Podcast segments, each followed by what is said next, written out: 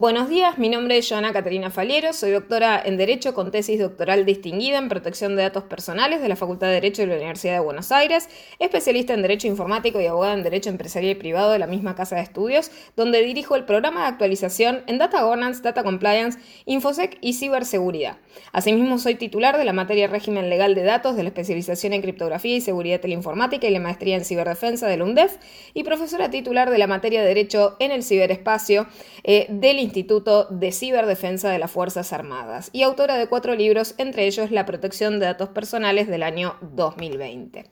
Le agradezco inmensamente a Microjuris por la invitación a participar de este podcast en el cual trataremos la temática de violencia digital, grooming, ciberflashing, cyberbullying y autodefensa digital. Realmente el ecosistema digital hoy en día se ofrece como un nuevo escenario donde se plasma la violencia en todos los aspectos, ¿no? Es un nuevo campo de relacionamiento, las tecnologías de la información y la comunicación nos proveen nuevos modos de relacionarnos, nuevos modos de interactuar y en ello también viene lo malo, las nuevas modalidades del ejercicio de la violencia online que afectan a todos, no solamente a las cuestiones de género, sino también a las cuestiones relativas a los derechos de los niños, niñas y adolescentes. Entonces, en estas nuevas formas de padecer violencia también surgen nuevas modalidades típicas eh, en relación a lo que son estos ejercicios y particularmente tenemos algunas figuras para analizar sin perjuicio de las otras tantas que existen en la materia y entre ellas vamos a estar hablando especialmente en el día de hoy sobre grooming, cyberflashing y cyberbullying.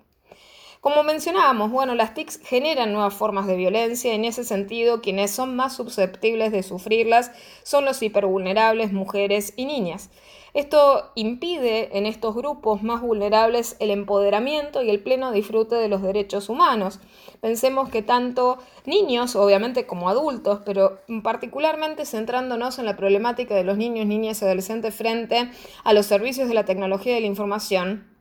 tienen derecho a su dignidad como reconocimiento de derecho humano fundamental inalienable, a su libertad de expresión, a la protección de sus datos personales, al no ser objeto de injerencias a sus vidas privadas y acceder a la justicia.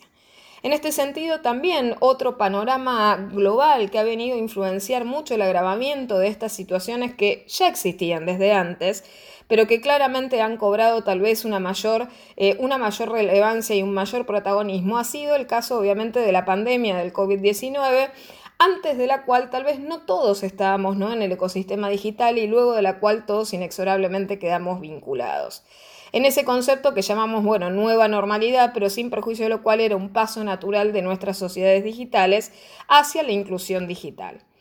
La violencia digital implica la realización de agresiones psicológicas a través del uso de nuevas tecnologías. Ahora bien, ¿cómo se caracterizan esas agresiones? Hay una inmediación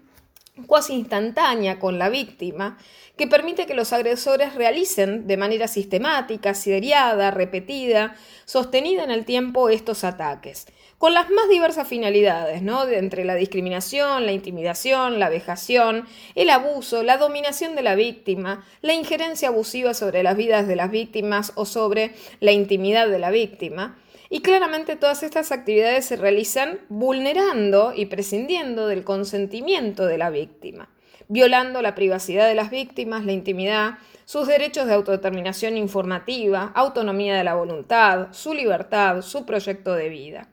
y a través de las más diversas conductas, o sea, los hostigadores pueden realizar acosos, pueden realizar amenazas, extorsión, pueden utilizar también otras figuras que tenemos eh, contravencionales como la suplantación de la identidad. Pueden hacer uso de un típico específico de malware que es el stalkerware, ¿no? Ese software malicioso que busca eh, perseguir a la víctima y monitorear sus actividades. También muchas veces los agresores digitales utilizan la manipulación de la información para agredir a las víctimas, monitorearlas, discriminarlas y afectarlas en sus vidas cotidianas. Eh, en lo que respecta tal vez a las diferencias que tenemos en materia de violencia de género digital, el informe último de la ONU ha dado lugar a una estadística bastante dolorosa eh, para el género femenino. Las mujeres tienen 27 veces más probabilidades de ser atacadas en Internet los hombres, lo que genera realmente una cuestión muy, muy relevante en lo que es la violencia de género digital, ese abuso digital específico, eh, por su naturaleza, que como les mencionara, ataca mucho más gravemente a los hipervulnerables, o sea, una violencia que afecta de manera mucho más incisiva a los niños, niñas, adolescentes y a quienes pertenecen a colectivos como el LGTBIQ, también a cuestiones relativas a la salud, cualquier persona ¿no? con alguna patología o mismo discapacidad. Y en lo que respecta a los efectos que generan las víctimas, la, agresión por los medios virtuales, lamentablemente no por ser virtual y no por estar inmediado telemáticamente, el efecto se morigera. La sintomatología en las víctimas suele ser similar a la que sufren por abusos físicos o sexuales o domésticos, o sea, siempre se genera eh, una ansiedad, depresión, aislamiento, culpa en la víctima a través de la comisión de estos claramente delitos informáticos. ¿no? El hostigamiento digital, sin perjuicio ¿no? de que es reconocido como una contravención en algunos lugares y lamentablemente no tenemos una uniformidad respecto de, su abordaje de su abordaje legal, es claramente una figura típica ¿no? en, la temática. Eh, el acoso en las redes sociales, la suplantación de identidad, las amenazas, los ataques a la reputación y a la imagen y al honor, eh, los ataques a la intimidad a través de los accesos indebidos o todo tipo de ataque de diversa naturaleza cibernética que lleve justamente a buscar, a procurar algo sobre la explotación de la víctima. De allí lo importante que es realizar la denuncia de estos eventos. En este sentido, las víctimas tienen que proveerse de mecanismos de autodefensa digital, de allí que quería incluir en este podcast la importancia del conocimiento para la autodefensa digital. Nosotros debemos empoderarnos en los medios digitales para poder justamente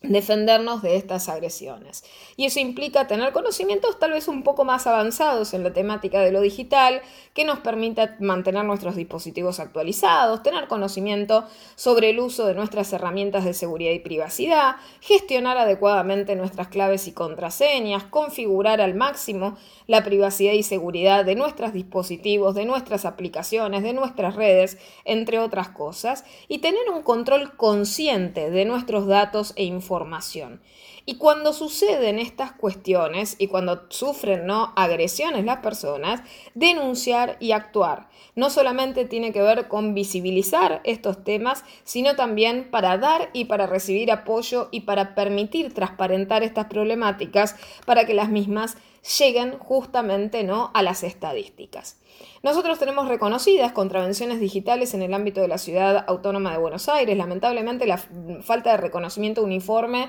de estas figuras eh, da lugar a situaciones inequitativas a lo largo y ancho del territorio nacional y por otra parte también las quejas que puede provenir del sector de las víctimas en cuanto a la sanción insignificante que muchas de estas figuras receptan. Pero simplemente para conocimiento del público nosotros tenemos contravenciones digitales y dentro de las cuales se encuentra la difusión no autorizada de imágenes o de grabaciones íntimas, el hostigamiento digital y la suplantación digital de la identidad. Ahora bien, pasemos al delito de grooming. Ese sí es un delito que está sancionado en nuestro Código Penal contra la integridad sexual. El grooming fue incorporado a través de la ley de grooming del año 2013, nuestra ley 26.904, que establece el artículo 131 de nuestro Código Penal, que dice será penado con prisión de seis meses a cuatro años, el que por medio de comunicaciones electrónicas, telecomunicaciones o cualquier otra tecnología de transmisión de datos, contactare a una persona menor de edad con el propósito de cometer cualquier delito contra la integridad sexual de la misma. Claramente el grooming es una problemática que aqueja de manera atroz a los niños, niñas y adolescentes por la cercanía que tienen estos con los medios telemáticos. Y el otro tema que tenemos también aquí es la crisis de confianza entre niños, niñas, adolescentes y adultos. Es decir, Claramente la temática de grooming, más allá de las cuestiones relativas a la autodefensa digital de los niños, niñas y adolescentes, a los cuales hay que enseñarles a, por ejemplo, no comunicarse con extraños, no subir cuestiones que puedan ser íntimas, sensibles, datos privados, datos críticos, datos económicos, datos que tengan que ver con la ubicación geográfica, ¿sí? o cualquier tipo de dato identificatorio que sirva para perfilar a las víctimas en las redes sociales. También tener mucho cuidado sobre la configuración de privacidad y seguridad de las redes, no admitir contactos desconocidos. Entre otro tipo de cuestiones, ¿no? Y mm, más allá de, estas, eh, de estos lineamientos que podamos tener en autodefensa digital, lo otro fundamental en la temática del grooming es la confianza con los adultos. Eh, particularmente para que los niños, niñas y adolescentes que se vean afectados por este tipo de situaciones confíen y expresen eh, esas posiciones extorsivas en las que naturalmente son colocados por los groomers, porque los groomers no solamente son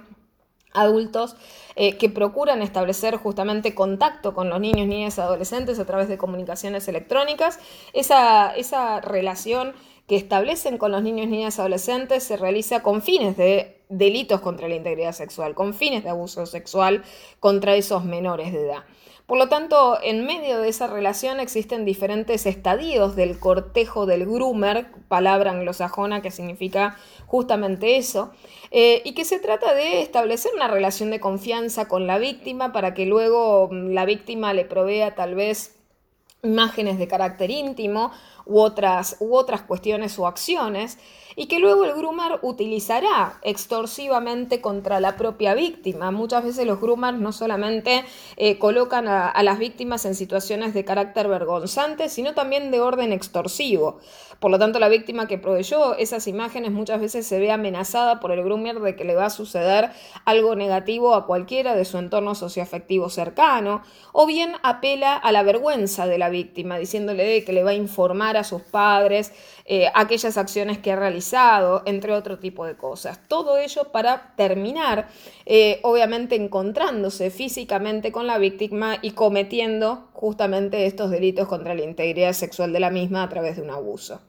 Entonces es fundamental que cuando mm, tal vez cualquier menor, cualquier niño, niña, adolescente se sienta puesto en esa posición extorsiva o empieza a tener diálogos hostiles, eh, por haber justamente tal vez caído en su ingenuidad eh, o, por la etapa madurativa en la que se encuentran, de haber caído en hablar eh, con un desconocido que se hace pasar mm, estratégicamente tal vez por otro menor o por otro niño o por otra niña o por otro adolescente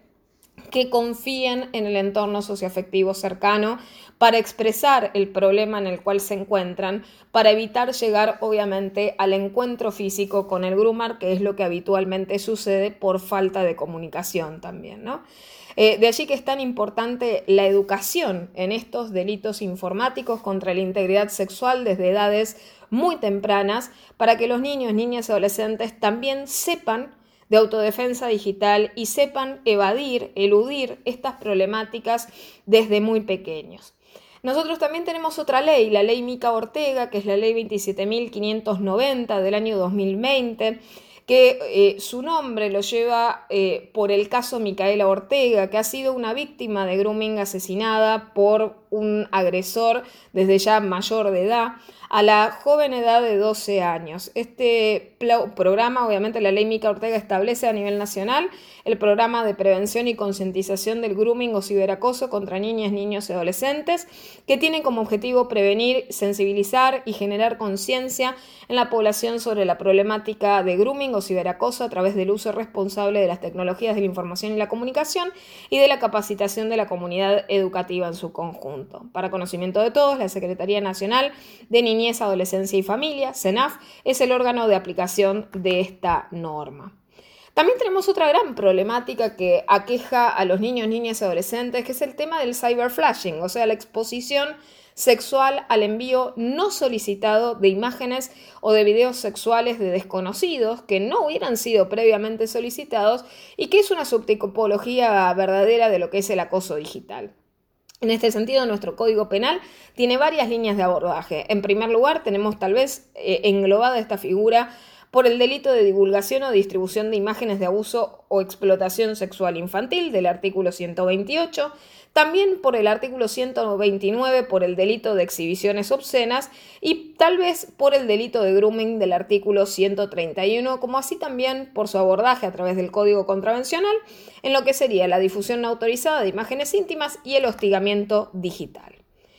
Finalmente, el cyberbullying como problemática, nosotros denominamos al cyberbullying eh, de este modo porque se trata de un bullying realizado por medios cibernéticos, un hostigamiento sistemático, sostenido en el tiempo, que se realiza entre niños, niñas y adolescentes en los entornos digitales. Eh, y es una problemática de la violencia entre pares a esas tempranas edades de manera muy frecuente, eh, que se da en contextos globales, en edades que podríamos decir escolares, eh, y que se caracteriza por sostenerse en el tiempo, en la intensidad, en la frecuencia,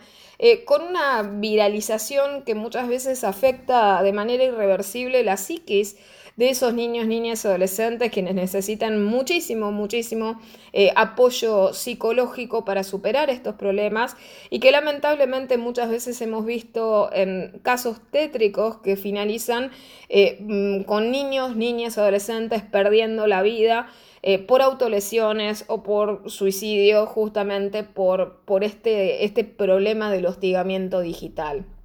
Lamentablemente, eh, si los entornos de vuelta socioafectivos y educativos ¿no? Eh, no contienen estas formas de violencia entre pares que se trasladan al ámbito cibernético, eh, realmente los menores no tienen ningún tipo de línea de defensa. Aquellas cuestiones que tal vez niños, niñas, adolescentes realizan eh, podríamos decir de manera maliciosa, pero también inocente por las, edades en las que se encuentran, son fenómenos que tienen que ser abordados por los adultos y que claramente deben educar a los niños, niñas y adolescentes para que no realicen este tipo de eh, manifestaciones de agresiones, violencias a través de estos diversos formatos y plataformas que nos ofrecen las tecnologías de la información y la comunicación por la capacidad, por el alcance que tienen, por la falta de control que tienen eh, y por la dificultad que existe luego de eliminar esos contenidos que han circulado en función de estos, de estos hostigamientos y por el bajo conocimiento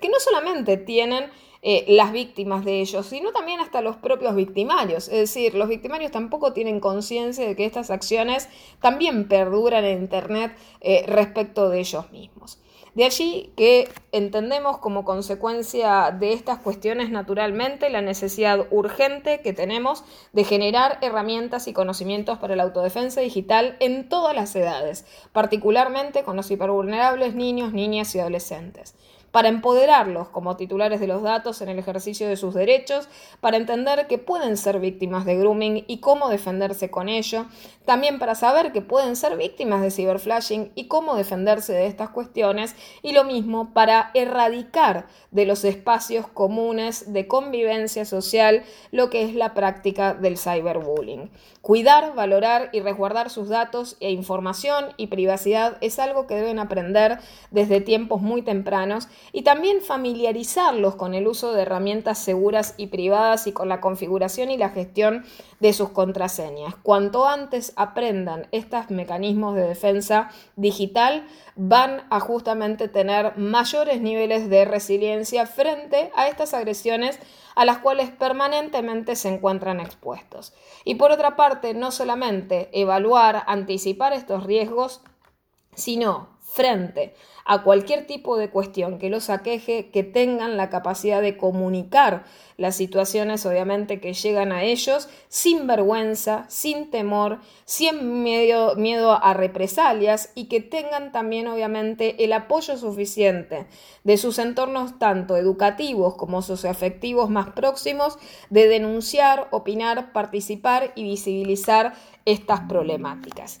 Así que les agradezco nuevamente esta oportunidad. Un gran saludo para todos.